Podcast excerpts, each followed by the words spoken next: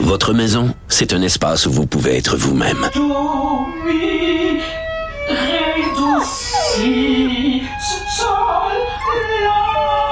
Elle mérite d'être bien protégée et vous méritez d'être bien accompagné. Trouvez la protection la mieux adaptée à votre maison avec Desjardins Assurance et obtenez une soumission en quelques clics sur desjardins.com.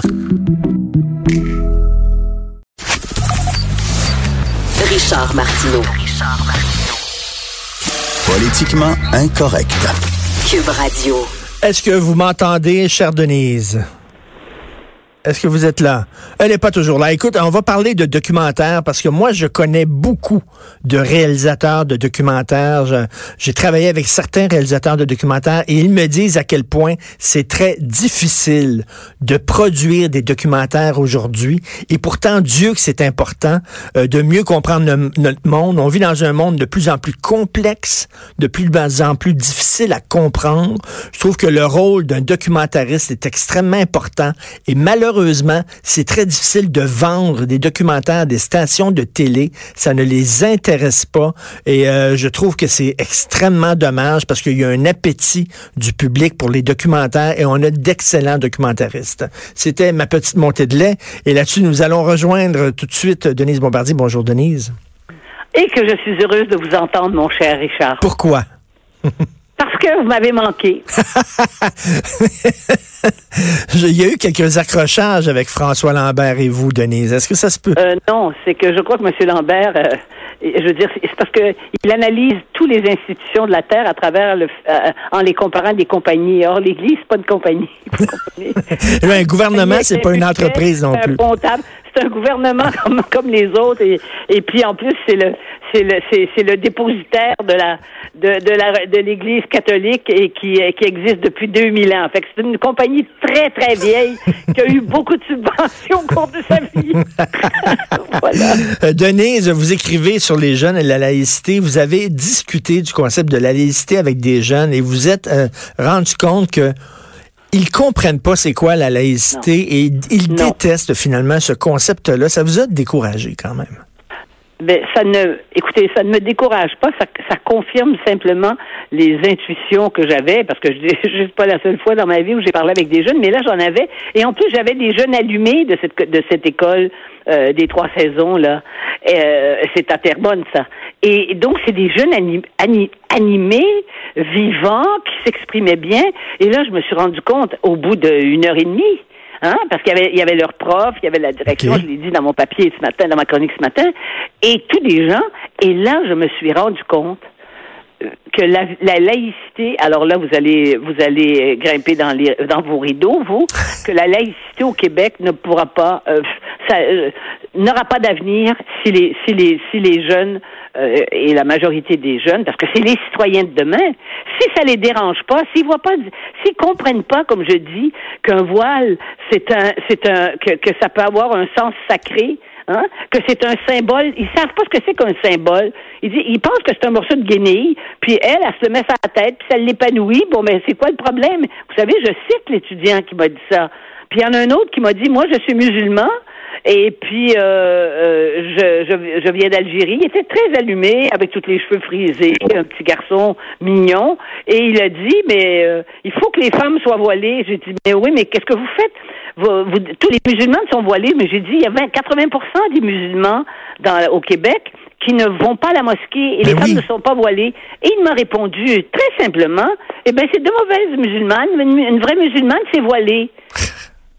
Alors lui, il a, et les jeunes et les jeunes écoutent ça. Et ce qui m'a, ce qui est évidemment là où j'étais, euh, là où j'étais vraiment déstabilisée, c'est de voir que des jeunes haïtiennes, par exemple, il y en avait un certain nombre dans la salle.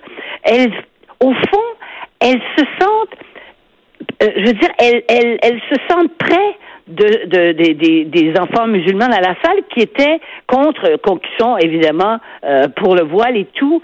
C'est comme si cette loi-là, cette interdiction-là, ou tout le principe de la laïcité, ça allait, elle aussi, les, les distinguer ou les discriminer dans leur fait qu'elles sont, comme, comme on dit dans le langage idéologique, racisées. c'est quand même incroyable. Mais, mais, mais Denise, en même temps, il y a deux façons de voir ça. Oui, oui, je suis d'accord avec vous, ça me décourage quand je vois ça. En même temps, en même temps, je me dis, n'est-ce pas n'est-ce pas? J'avais pas les mêmes idées que mes parents. Vous n'aviez pas les mêmes idées que vos parents. Et nos enfants n'auront pas les mêmes idées que nous non plus. Ça fait partie de ça, Nous avions les mêmes idées que nos parents. Nous n'avions pas la même façon, la, même façon de les exprimer. Mais c'est vrai qu'il y avait des idées de nos parents avec lesquelles on se distinguait. Mais là, on vous parle de définir la démocratie. Hmm. On vous parle de l'expression démocratique. Alors donc, euh, euh, ils veulent revenir. Ces, enfants-là ne voient pas la différence entre un État laïque et un État euh, multiculturel qui laisse toutes les expressions. On, a juste à montrer le Canada toutes les expressions des différences. Comment fait-on pour vivre dans un pays où il n'y a pas un minimum de consensus? Le Québec, sa distinction actuelle, c'est à la fois l'égalité des hommes et des femmes, euh, euh, on dit que c'est la même au Canada, mais à partir du moment où tu acceptes que des femmes aient la burqa de la tête aux pieds, je veux dire la, distinction. Et puis on sait qu'au Canada anglais, en Ontario, on a failli, le gouvernement a failli accepter que la charia ben oui. plutôt que la loi sur le divorce notre loi canadienne, que ça soit la charia et que ça soit des, des ça soit des imams qui règlent les problèmes, imaginez-vous, de violence conjugale puis de divorce on, on a, ils ont été prêts d'accepter ça, eh bien, on voit bien qu'on ne vit pas dans le même univers. Et je vous dis que le Québec, qui se distingue par une, justement, par une séparation claire de l'Église et de l'État, et qui le marque de façon symbolique par d'interdiction euh, des signes religieux à, à certaines catégories très limitées, n'est-ce pas, de gens qui sont les figures d'autorité dans la société, si on n'est pas capable de faire passer ça, puis que les, nos jeunes à nous aussi, parce qu'il y en avait, il y, en avait des jeunes, des jeunes euh, euh, qu'on appelle de la minorité historique qui disaient mais il n'y a pas de problème. Eux, c'est pareil, ils sont dans le droit personnel, ils sont dans le jeu. Ben, je, la dame qui veut se mettre un voile, qu'elle se mette, c'est son droit. Elle veut se couvrir la tête aux pieds, qu'elle qu'elle fasse ça, c'est son ben, droit. Donnez, donnez j'ai l'impression, je vous entends, là, vous parliez de, vous parlez de ces jeunes-là, j'ai l'impression d'entendre mes filles qui ont 19 et 21 ans, et dès, dès qu'on parle d'interdiction, mettons, de signes religieux, pour elles, c'est raciste. Euh, elles comprennent pas. Là. Elles disent, papa, voyons donc, c'est de la discrimination. Puis là, j'essaie de... Mais ils sont pas là, ils sont dans un autre univers, dans un autre monde. Non, ils sont dans un univers dans lequel, euh, du, dans, le, dans lequel ils n'ont pas de point de repère. On les a débranchés des, des, des éléments fondamentaux de, de ce qu'est ce la démocratie. Ils pensent aussi que tout ce qui se passe dans nos parlements, dans nos démocraties, que ça, c'est négatif et que le vrai pouvoir dans leur tête, ça se passe dans la rue. Le pouvoir de la rue n'a donné que, que, que des malheurs à travers l'histoire. Hmm. C'est la démocratie aussi, aussi, aussi imparfaite qu'elle soit qui nous permet d'être civilisés, de se parler plutôt que de, de que de s'entretuer. C'est ça la différence. Mais, mais en même temps, les jeunes, ils comprennent pas ça ça ne les dérange pas de donner leur carte, de donner leur identité, s'en aller sur des réseaux sociaux et de donner des informations extrêmement personnelles. Ils se rendent pas compte jusqu'au moment où quelqu'un, quelque part qu'ils ne connaissent pas, sort d'eux, par exemple, une photo tout nu en train de, en train de, se masturber ou je ne sais trop, qui ont envoyé dans, dans les, ont envoyé sur la toile ils comprennent pas ce que ça veut dire. Mais, mais, leur religion à eux, ce sont les droits personnels, les droits individuels. Ils disent tout le temps, c'est la génération, j'ai le droit. Oui, et leur apocalypse, c'est l'effondrement. Ils pensent que la planète, dans 20 ans, il en restera plus. Ils ont relié. leur discours religieux, c'est de croire que, la planète va éclater. Nous, on croyait que euh, ce serait l'apocalypse, mais c'était un apocalypse religieux. L'enfer pour eux, c'est de vivre sur la terre actuellement parce qu'ils trouvent que la terre est en train de disparaître. C'est incroyable. en, en général, ces jeunes-là, ils croient au complot. Ils croient dans les complots. C'est, vous dit, c'est est-ce que c'est quoi, vous, vous dites quasiment, c'est quasiment un changement de paradigme, un changement de civilisation? C'est un changement de paradigme, mais c'est un changement de paradigme qui n'ira nulle part. Parce que si vous vous mettez, parce que si toutes les institutions n'existent plus, vous savez, euh, écoutez, on est bien placé pour parler du mariage, nous, hein? Bon, vous et moi, on, on fait pas l'éloge, on fait pas les, on fait pas l'éloge du divorce. On le sait ce que ça a donné.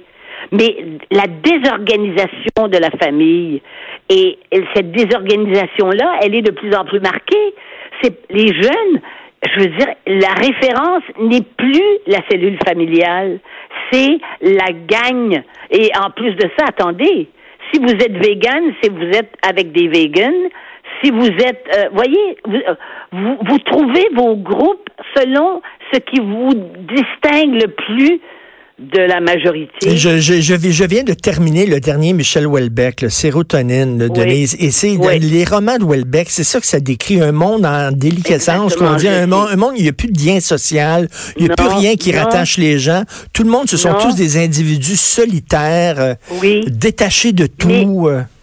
Oui, mais moi je suis, moi je suis un, je crois, évidemment, j'ai fait de la sociologie, je crois que l'être humain n'est pas qu'un individu, il est un être social et ça nous permet de vivre en société. Nous avons des compromis à faire dès que nous sortons de notre de notre maison et que nous rencontrons une autre personne. Il faut entrer en rapport avec notre personne.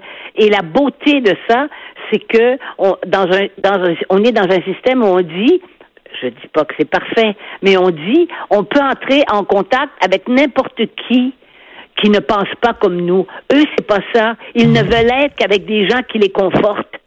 Hein? Donc, tout est clivé. Hein? C'est, tout est...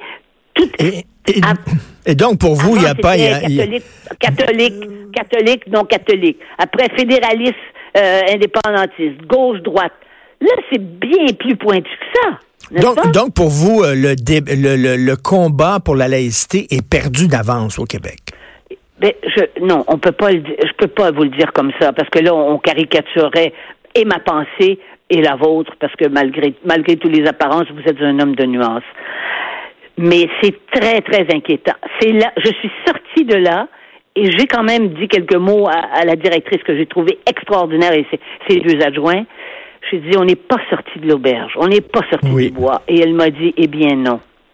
Parce qu'eux, ils vivent avec les jeunes et ils les aiment, les jeunes, en plus. Là, j'ai vu quand même des profs qui étaient passionnés. Et des profs passionnés, c'est, c'est émouvant à voir, vraiment. Ben, merci beaucoup et je, je, je, vraiment je conseille aux gens de lire votre chronique euh, qui est pas si désespérée que ça quand même. On, sent une petite lueur d'espoir entre non, mais on est là pour ça. C'est ça ben notre rôle de chroniqueur. Ben c'est là notre rôle d'éclaireur. Si on si on l'assume correctement, c'est ça. Il faut réfléchir et il faut que les parents parlent à leurs enfants. Il faut qu'ils parlent, qu'ils racontent leur vie. Faudrait, or, écoutez, on prend une seconde. Il faudrait qu'il y ait une, qu'il y ait une espèce d'association de grands-parents, hein, des gens plus âgés, qui vont venir raconter comment c'était dans l'ancien temps.